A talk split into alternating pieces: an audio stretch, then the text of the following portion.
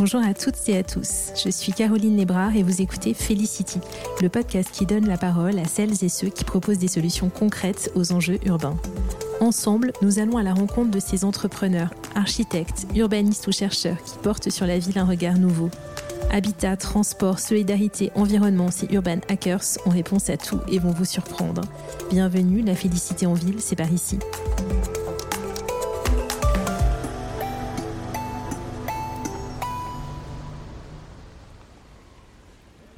Fabien Clavier est urbaniste et chercheur. Basé à Singapour depuis six ans, il travaille à la Banque mondiale sur le développement urbain et en particulier sur la réponse des villes d'Asie du Sud-Est au Covid-19. Fabien est également podcasteur de Cities in Mind, un podcast dans lequel il parle de la transformation des villes et d'innovation urbaine avec un point de vue asiatique. Nous avons enregistré fin mars 2021, à l'aube d'un troisième confinement pour la France et alors que l'épidémie était sous contrôle à Singapour, avec réouverture des commerces, des écoles, des lieux de spectacle. Fabien nous explique comment la ville-État de Singapour a utilisé la technologie pour répondre à la crise sanitaire. Il nous présente aussi les plans de relance économique de Singapour, de la Corée du Sud et de la Nouvelle-Zélande, qui ont en commun d'axer leurs investissements vers une économie verte et transparente, et de placer les villes au cœur de ces plans de relance. Place à Fabien pour cet épisode, Post-Covid, la relance verte des villes d'Asie.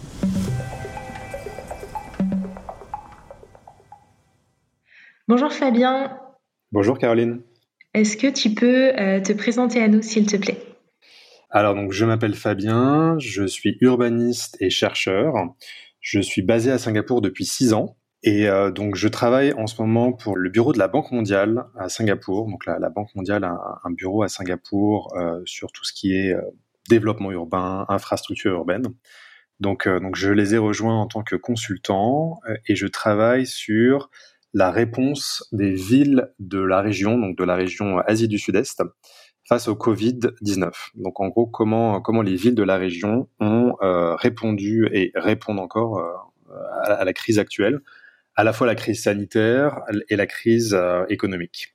Donc j'ai un rôle un petit peu de d'analyste des différentes réponses qui sont développées par ces villes dans la région et aussi, j'analyse un petit peu les plans de relance que différents pays de la région ont développés donc pour, pour rebondir face à la crise. Auparavant, j'ai travaillé en tant que chercheur dans différents labos de recherche à Singapour, on va dire dans le domaine des smart cities, qui est un, des gros sujets à Singapour. Même si j'aime pas trop le terme, on pourra on pourra en rediscuter, mais euh, en gros, voilà, j'ai travaillé sur euh, au, au, développement de nouvelles solutions, euh, nouveaux outils, nouvelles technologies pour planifier la ville analyser aussi voilà les, les différentes dynamiques urbaines et euh, proposer des, des, solutions concrètes pour euh, aider les, euh, les planners et les designers à, améliorer leurs leurs décisions. Donc, donc j'ai travaillé pour un labo suisse donc de l'ETH Zurich qui s'appelle le Future Cities Lab, au sein duquel j'explorais l'utilisation des, des big data, donc que ce soit les, les réseaux sociaux, les réseaux de capteurs, et aussi le, le crowdsourcing pour pour justement informer les décisions de, planification urbaine. Et auparavant, avant ce, labo suisse, j'ai travaillé pour le, CNRS. Donc le CNRS a plusieurs labos à Singapour et j'ai collaboré au sein d'un de, leurs labos euh, qui traite justement de la, santé connectée, qui est un des gros sujets à Singapour, qui est une ville qui vieillit très rapidement, comme beaucoup de villes euh, dans les pays développés. Donc, euh, donc il y a cet enjeu de la de l'usage des, des, nouvelles technologies pour euh, pour justement améliorer la qualité de vie des personnes âgées euh, et des aidants. Et donc euh, voilà, ça passe par le déploiement de différentes solutions, différents capteurs dans la ville pour euh, pour justement définir un petit peu des des nouvelles pratiques de santé publique. Donc donc voilà, j'ai travaillé sur sur ces différentes sur cette différentes dimensions. Et, en parallèle de mon activité euh, à, la Banque mondiale, en ce moment, j'ai lancé euh, moi aussi un, podcast et une newsletter qui s'appelle Cities in Mind euh, et qui justement traite de l'innovation urbaine vue d'Asie. Donc mon, objectif, c'est vraiment de, donner à voir les, réponses des villes de la région face aux enjeux technologiques, climatiques, économiques, sociaux, qui, vont très vite et qui se développent euh, à, vitesse grand V. Et, euh, et, donc voilà, donc ma newsletter et mon podcast euh, visent à interviewer des, des innovateurs et des, des, penseurs de la ville qui sont dans la région et qui, qui permettent d'éclairer un petit peu l'approche des villes d'Asie face à toutes ces mutations technologiques, sociales et climatiques. Alors évidemment, je ne saurais que trop vous conseiller de vous abonner à la newsletter euh, et d'écouter le podcast Citizen Mind. C'est passionnant parce que euh, moi, mon prisme, il est évidemment plutôt euh, européen. Et je trouve que ça vient effectivement euh, éclairer la stratégie des villes d'Asie et, ça vient aussi permettre euh, aux villes euh, et aux métropoles européennes de se, de se nourrir de ces retours d'expérience, de ces approches différentes. Donc je trouve nos approches extrêmement complémentaires et c'est pour ça que je trouvais très intéressant qu'on puisse avoir aujourd'hui cet échange. Tout à fait. Alors, euh, ma première question, euh, elle, euh, elle est en lien direct avec ton activité aujourd'hui. c'est finalement de se dire, tu l'as évoqué, comment est-ce que les villes d'Asie ont réagi face au Covid? Quels outils et plans d'action ont-elles mis en place? Est-ce que tu peux nous en parler? Donc le contexte est assez différent en fait en, Asie et notamment en Asie du Sud-Est. Alors, il y a, trois facteurs, moi je trouve, qui sont, qui sont ressortis un peu de cette réponse euh, des, villes d'Asie face à cette, euh, à cette pandémie. D'abord, en fait, euh, les villes d'Asie ont déjà été touchées par d'autres pandémies. La plus récente étant celle du, du SRAS en, en, 2003. Plusieurs, plusieurs pays, plusieurs villes avaient été, avaient été impactées dans la région. Et donc du coup, ça a conduit en fait euh, certains pays ou certaines villes de, la région à, se préparer à euh, déjà à construire des infrastructures euh, pour gérer des, centres de santé donc pour gérer les, patients atteints de maladies infectieuses, à aussi un, à un peu penser les les nouvelles politiques de prise en charge, la rapidité euh, et, l'efficacité des, des, prises de décision. Donc ça, ça a été un, un, facteur vraiment important qui a un peu façonné la, la réponse des villes d'Asie. Le, euh, le, deuxième, euh, le deuxième point, c'est euh, donc la, la, capacité en fait des gouvernements euh, en Asie, en Asie Pacifique, à justement à répondre à, à ces challenges qui sont très violents, très subis. Donc il y a de, depuis très longtemps, en fait, les, différents pays d'Asie ont investi dans leur euh, dans leur structure de gouvernement, dans leur politique publique. Donc, les, États sont en général assez euh, capables, ou en tout cas, ils ont euh, beaucoup de leviers pour agir justement en temps de crise. Donc ça, c'est un, une facette importante, c'est que les États ont tout de suite réagi et c'est eux qui ont vraiment l'idée la réponse face au Covid et, aussi dans le cadre de la relance. Et le troisième point, enfin la, troisième dimension, c'est aussi les, euh, les aspects communautés, enfin, la, réponse des, communes, des communautés, la réponse euh, du, tissu social. Donc ça, c'est un, un, élément très fort et que je trouve assez structurant en fait dans la réponse des, des villes d'Asie. Euh, donc au-delà de, de l'action du gouvernement, il y a eu aussi une, euh, une mobilisation du tissu social très euh, très soutenue pour pour répondre à la crise. Donc que ce soit pour justement euh, soutenir donc tous les euh, tous les petits business qui étaient impactés par euh, par la crise, euh, que ce soit pour voilà pour monter des réseaux d'entraide, pour aider les gens qui étaient voilà qui, qui, avaient été mis en difficulté dans dans cette crise socio-économique, mais aussi pour partager de l'information donc il y avait un, tout un sujet sur l'information, la transparence de l'information. Donc ça, il y a eu quand même beaucoup de mobilisation des citoyens pour justement partager de l'information de qualité qui avait été euh, filtrée par le gouvernement. Donc ça, c'est vraiment les trois facteurs structurants qui ont guidé la réponse des villes d'Asie. Maintenant, concrètement, euh, la région sud-est asiatique a beaucoup utilisé les nouvelles technologies pour euh, répondre à la crise. Alors il y, a, eu des euh, des succès assez variés, on va dire, d'un pays à l'autre. Donc, euh, donc Singapour fait un peu euh, euh, preuve de, de, de, modèle de ce point de vue-là. Donc Singapour a utilisé beaucoup d'applications. C'est un des premiers pays au monde à, à développer le, le, une application de contact tracing. Euh, donc ça a été imité par beaucoup de pays de la région. Et donc c'est vrai qu'on a, on a vraiment vu dans cette région un effort assez assez important de, de voilà d'utiliser la technologie pour à la fois contrôler l'épidémie, euh, cas contrôler les, les clusters, euh, s'assurer que le contact tracing fonctionnait, et aussi pour construire ce qu'on appelle le, le, new normal. Donc ça, c'est vraiment le terme ici, c'est le, le, nouveau normal, donc la, la, la, le nouveau, euh, les nouveaux modes de vie, donc avec le virus. Donc ça passe par voilà plein de systèmes de QR codes qui sont qui sont déployés dans toute la ville qu'on doit scanner encore une fois pour le contact tracing, mais ça passe aussi par c'est euh, ce que tu évoques là, pardon, c'est l'application euh, Safe Entry. C'est ça. Euh, avec le QR code À Singapour, okay. c'est l'application Safe Entry. donc qui, qui, permet en fait donc aux restaurants, enfin en gros à tous les business, hein, même même les bureaux, même les euh, même voilà les lieux publics en fait ont ces, ces systèmes de, de QR code qu'on doit scanner en fait quand on quand on rentre dans ces bâtiments et, et du coup ça nous permet en fait euh, bah voilà de euh, ça permet aux autorités de faire du contact tracing si jamais il y a un cas ou si jamais il y a un cluster qui se développe dans ces endroits là. Donc ça, il y a eu toute une batterie de solutions qui a été déployée dans la région. Donc Singapour vraiment a été assez, euh, enfin, a, fait figure de modèle de ce point de vue-là. Dans les autres pays de la région, il y a différentes capacités, euh, différentes stratégies. Donc c'est vrai que les succès n'ont pas forcément été les mêmes. Mais en tout cas, il y a eu vraiment cet effort d'utiliser les, technologies pour, pour justement construire ce, nouveau normal et aider les gens à continuer à vivre malgré le virus. Ok, super intéressant cette, euh, cette approche effectivement sur le nouveau mmh. normal, euh, parce que on le formule pas du tout comme ça, euh, comme tu le sais, mmh. en Europe. Et je trouve l'approche vraiment très intéressante. Alors aujourd'hui, est-ce que tu peux nous dire, bah, eh bien, où on est Singapour? Quelle est la vie aujourd'hui à Singapour? On est en mars 2021. Une partie de, de la France est reconfinée. De ton côté, qu'en est-il? Alors aujourd'hui à Singapour, donc l'épidémie est vraiment sous contrôle. Donc il n'y a quasiment plus de cas, euh, si ce n'est peut-être un cas par semaine. Donc c'est vraiment, euh, voilà, c'est vraiment sous contrôle depuis un petit moment, on va dire presque 6-7 mois, l'épidémie est vraiment sous contrôle. Donc aujourd'hui, il y a eu différentes phases de réouverture du pays. Donc là, on, a, on est entré dans la dernière phase de réouverture, donc c'est-à-dire que tout a réouvert en fait.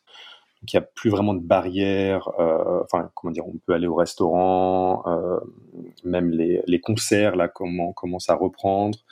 Euh, les, alors, ils sont aussi en train de tester des nouveaux événements, un nouveau format d'événements, euh, donc de congrès, etc. Donc forcément avec une jauge un petit peu plus faible. Mais, mais voilà, l'idée c'est aussi de, recommencer à, lancer des événements. Donc on continue à porter des masques, on continue à faire du contact tracing partout où on va. Donc il y y a, quand même encore des restrictions en termes de, de, de, nombre de personnes qui peuvent se réunir. Donc c'est maximum 8 personnes. Donc ça, ça, ça, ça reste. Mais globalement, on vit à peu près normalement. Et, euh, et la menace est très, est très limitée. Et aujourd'hui, euh, le, le, risque, il vient surtout de l'extérieur. Donc euh, Singapour a mis en place un vrai système de, de, de, de filtre en fait à l'arrivée. Donc quand on arrive à l'aéroport, on doit passer deux semaines en quarantaine dans un hôtel à nos frais. Euh, donc, euh, donc du coup, ça limite énormément le risque, le risque avec beaucoup de tests, bien sûr, qui sont qui sont menés en permanence et la campagne de vaccination qui a commencé euh, depuis depuis janvier. Donc, donc la situation est sous contrôle, mais ça reste, voilà, à l'échelle de Singapour et dans la région, la situation est, est encore pas complètement sous contrôle selon selon les pays. Ok, alors ce que je trouve super intéressant, ce que tu évoques, c'est euh, à la fois cette notion de nouveau normal, hein, on en a parlé, mais aussi euh, l'action euh, des communautés en soutien finalement euh, du, du, du, plan mis en place par le gouvernement. Mmh j'ai lu dans, les, dans les documents que tu as pu me faire parvenir, et entre autres des papiers de recherche, que 80% de la population avait, avait utilisé tous anti-Covid. Ouais ce qui, me semble euh, bah, remarquable évidemment si on compare euh, à des chiffres européens, la culture est complètement différente, hein. mhm. euh, mais que le gouvernement a aussi mis en place des plateformes qui permettent d'avoir une information personnalisée sur les points de collecte de masques, les, les, aides financières mhm. auxquelles on peut prétendre à titre individuel, les zones de foule. Mhm. Est-ce que c'est des choses que tu as pu expérimenter toi personnellement? Alors oui, oui, tout à fait. Euh, c'est vrai qu'une des forces, je pense, de Singapour, c'est euh, cette capacité à, à, communiquer avec les citoyens de manière très transparente via euh, un tas de différentes plateformes. Donc le, gouvernement a lancé par exemple un, groupe WhatsApp sur le Covid, alors très très tôt, hein, en, janvier, en janvier 2020. Donc on, était vraiment encore au tout début de, la pandémie. On parlait même pas encore de pandémie en fait à l'époque. Donc pour communiquer euh, sur le nombre de cas, sur la situation à Singapour, sur les efforts du gouvernement. Donc ça, il y a énormément de gens qui sont sur ce groupe WhatsApp. Donc je sais plus combien de millions de, de personnes sont abonnées à ce groupe et, on reçoit tous les jours. Donc il y a des updates journaliers sur euh, voilà sur la situation en termes de nombre de cas. Et donc ça donne vraiment une, vision très très claire. Il y a aussi un dashboard en ligne qu'on peut consulter. Donc euh, ça donne une vision extrêmement transparente de la situation euh, en termes de, de, contamination. Après, donc il y a eu beaucoup d'efforts de distribution de masques, et donc ça, effectivement, il y avait des, des, plateformes en fait où on pouvait localiser le centre de distribution le plus proche de chez nous, savoir les niveaux de stock. Donc, est-ce qu'il y avait suffisamment de stock Est-ce que ça valait la peine de se déplacer pour aller récupérer Donc, moi, moi j'ai beaucoup utilisé ces plateformes hein, pour pour aller récupérer des masques qui ont été donc donnés gratuitement par le gouvernement. Euh, il y avait aussi euh, un système qui permettait de de vérifier le, le, niveau de fréquentation des euh, des malls. Alors à Singapour, il y a, il y a souvent ces grands euh, ces grands centres, commerciaux, voilà, ces mm. grands centres commerciaux qui sont installés un petit peu partout dans l'île. Et donc voilà, il y avait un petit peu ce sujet de la fréquentation de ces euh, de ces malls au moment de l'épidémie. Donc il y avait toute une plateforme qui vous indiquait en temps réel si ce mall était euh, trop fréquenté ou si au contraire il y avait euh, suffisamment de place, il n'y avait pas forcément de risque. Donc du coup, ça permettait aux gens en fait de, de, décider en connaissance de cause. Donc il y a eu vraiment un effort assez impressionnant, je trouve, de la part du gouvernement de d'aider les gens en fait à, prendre des décisions et à, agir de manière responsable, parce que in fine, ça reste quand même euh, une question de choix, enfin de, responsabilité individuelle. Donc, euh, donc le gouvernement a justement euh, proposé des outils pour accompagner les gens de ce point de vue-là. Alors, j'aimerais maintenant que tu nous parles des plans de relance verts euh, que, tu, as pu étudier ou observer, que ce soit à Singapour, en Corée du Sud ou en Nouvelle-Zélande. Mhm. Alors, du coup, maintenant, un des grands sujets donc, dans la région, c'est justement cette question de la relance, relance économique, qui reste un défi euh, parce que donc les pays de la région ont été touchés de différentes manières par le Covid, donc il y a, pas, euh, c'est pas exactement homogène quoi la, manière dont les pays ont été touchés par la crise. Et chaque pays ayant euh, ses propres moyens, sa propre stratégie politique, ses propres capacités aussi de, politique publique, les, les, plans de relance sont, assez différents. Alors il y en a trois que, j'ai décrits justement sur, euh, sur ma plateforme Citizen Mind qui euh, sont, euh, sont assez intéressants. Donc c'est le plan de relance de Singapour, de la Corée du Sud et de la Nouvelle-Zélande. Alors pourquoi ces trois-là? C'est parce qu'ils sont particulièrement verts dans, le sens où ils intègrent pas mal des questions liées à la transition énergétique, transition écologique, ce qui n'est pas forcément le fort de la région quand on regarde vraiment quand, on analyse un petit peu tous les plans de relance qui ont été développés par les pays de la région, c'est pas ce qui ressort énormément. Euh, les aspects de transition énergétique et écologique. Donc ces trois plans sont assez intéressants de ce point de vue-là. Le plan de Singapour donc s'appelle le Green Plan pour 2030. Donc il a été annoncé euh, il y a assez peu de temps, il y a un petit peu moins d'un mois par le gouvernement et il y a trois axes euh, euh, cinq axes pardon qui sont assez assez importants. Donc le premier axe s'appelle City in Nature. Donc l'idée c'est vraiment comment Singapour va pouvoir utiliser ses infrastructures vertes pour justement répondre à la question du changement climatique par exemple. Donc, donc comment encore plus développer d'infrastructures vertes pour améliorer la réponse au changement climatique. Le deuxième point, c'est sustainable living. Donc là, c'est tous les aspects justement aider les gens à adopter des comportements plus euh, plus verts. Donc ça passe par euh, l'éducation, ça passe par la gestion des déchets, moins de moins de consommation, etc. Energy reset, c'est le troisième point. Donc là, on est vraiment sur les aspects euh, énergétiques. Donc que ce soit déploiement de panneaux solaires, utilisation de, sources d'énergie alternatives. Donc même si dans la région c'est pas encore vraiment c'est pas encore vraiment le cas, mais il y a cette ambition justement de, développer une, une grid à l'échelle régionale pour euh, voilà pour se détacher un petit peu euh, des, des, infrastructures et des énergies fossiles. Quatrième point, l'économie verte. Donc là, c'est tous les investissements en termes de la nouvelle économie, euh, économie durable, euh, croissance verte, etc. Donc, euh, comment développer des nouveaux emplois dans ces secteurs. Et le cinquième point dans le plan de Singapour, c'est le resilient future, donc, donc la l'adaptation face au changement climatique. Donc Singapour est surtout concerné par la montée des eaux, pas tant par les typhons, par les, euh, les tremblements de terre, ça c'est assez assez éloigné, mais euh, voilà, la montée des eaux c'est une réalité. Donc comment comment adapter le pays à la montée des eaux et aussi comment euh, gérer l'approvisionnement alimentaire? C'est un gros sujet qui a émergé euh, pendant le Covid, c'est justement cette question de la sécurité alimentaire. Donc comment euh, ramener la sécurité alimentaire de Singapour à un niveau satisfaisant? Pour la Corée du Sud, donc on est sur une approche assez différente, mais que j'ai quand même analysé un petit peu dans mes, dans mes travaux parce que je la trouve assez, assez original. Donc la Corée du Sud, c'est un pays qui investit beaucoup dans les nouvelles technologies. Donc leur plan de relance euh, a deux, deux, euh, deux, parties en fait. Une partie qui s'appelle le Digital New Deal, donc c'est vraiment les, aspects euh, euh, digitaux, et la deuxième partie c'est le The Green New Deal, donc les aspects économie verte. Donc vraiment en Corée, l'idée c'est vraiment de, fusionner ces deux dimensions, donc les aspects technologie et les aspects green. Donc ça passe par beaucoup d'investissements dans la, dans la R&D en fait euh, pour euh, accélérer le déploiement des smart grids, euh, aussi développer des ce qu'ils appellent des microgrid communities, donc des, des communautés en fait décentralisées qui gèrent leur propre énergie, donc avec les, des, sources d'énergie renouvelables bien sûr, stockées localement, etc. Et il y a aussi beaucoup d'investissements sur donc les véhicules électro les véhicules électriques pardon, l'hydrogène euh, et différents investissements dans le domaine de l'économie circulaire. Donc voilà, avec un aspect très tech. Donc ça, c'est la réponse de la Corée du Sud.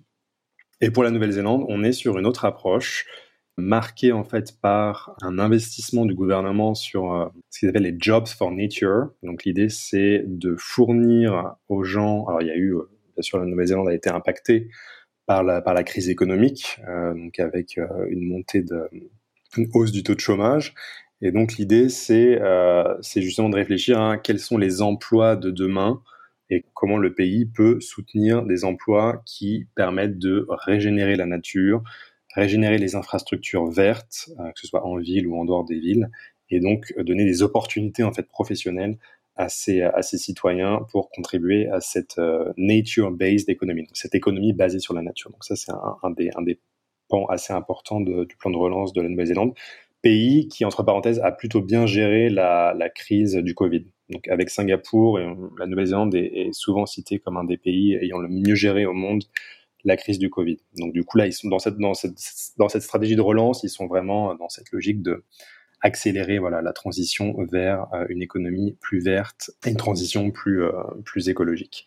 Et un, deuxième point de leur, plan de relance en Nouvelle-Zélande, c'est vraiment la idée de la transparence. Donc, euh, donc le gouvernement a, choisi en fait de, de, rendre public un certain nombre de données liées au changement climatique, liées euh, donc aux émissions de CO2 d'un certain nombre d'industries. Donc ça, maintenant, les industries, les, les, grandes compagnies en Nouvelle-Zélande sont obligées de divulguer leur, leur, leur, impact en termes, en termes d'émissions, l'impact de leurs investissements, etc. Donc ça, ça, ça, donne un petit peu le ton en fait en, en termes de, de, de gouvernance du climat, gouvernance des données relatives au climat. Et, euh, et du coup, ça donne aussi un, un, un, beau message dans la région euh, sur cette justement sur ce changement de politique et de, et de, communication qui est nécessaire pour euh, pour euh, voilà répondre aux défis du changement climatique d'un point de vue institutionnel. Alors peut-être qu'on peut préciser que euh, tu évoques euh, la Corée du Sud, la Nouvelle-Zélande, euh, Singapour aussi, qui sont des pays. Alors Singapour, c'est une, ville-État, mais pour la Corée du Sud et la Nouvelle-Zélande, on évoque ces politiques au niveau des, pays, même si on a tous les deux des prismes villes, parce qu'on sait que ces politiques vont ensuite être portées opérationnellement par les villes. Tu partages ce constat?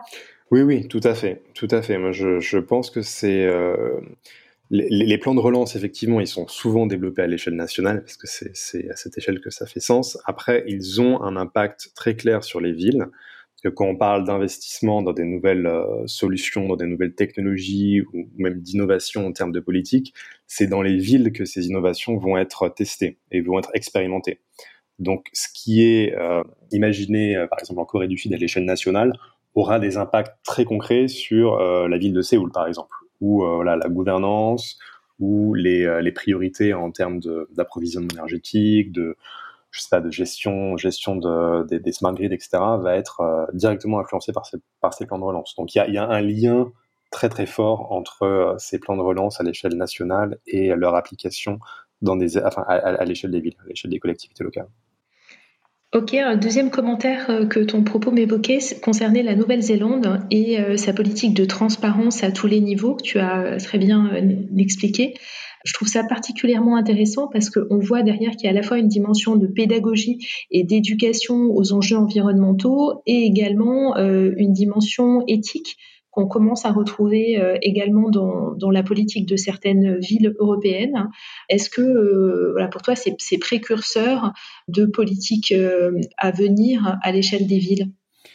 Je, pense que oui, je pense qu'on va dans tous les cas vers plus de transparence sur ces sujets et je pense que la question de la, donnée est vraiment centrale. C'est-à-dire que pour mener à bien une euh, stratégie de lutte ou d'adaptation euh, face au changement climatique, il, faut avoir les données de base, il faut, avoir, il faut être capable de, de comprendre un petit peu le, scénario euh, au fil de l'eau et du coup l'impact de scénario plus ambitieux euh, en, en, termes énergétiques et en termes euh, en, termes de politique publique. Donc euh, donc, donc cette couche vraiment de données sur l'état des émissions selon les industries, selon les différents acteurs, elle est, elle est primordiale. C'est vraiment la fondation de base.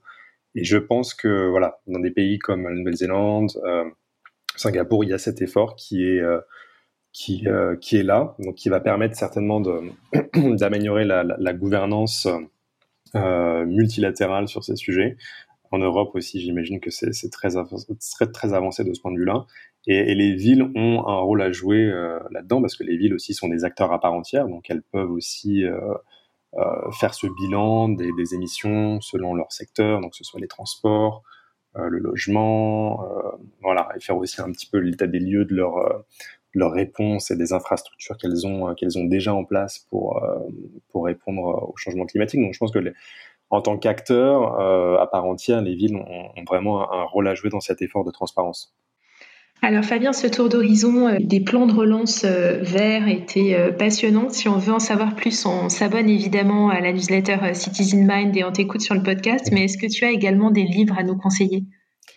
Alors, j'ai deux livres à vous conseiller. Euh, donc, un que je viens de terminer qui traite justement du changement climatique, euh, donc, qui s'appelle The Climate War par Michael Mann. Donc, Michael Mann, c'est un, grand chercheur euh, du climat basé aux États-Unis.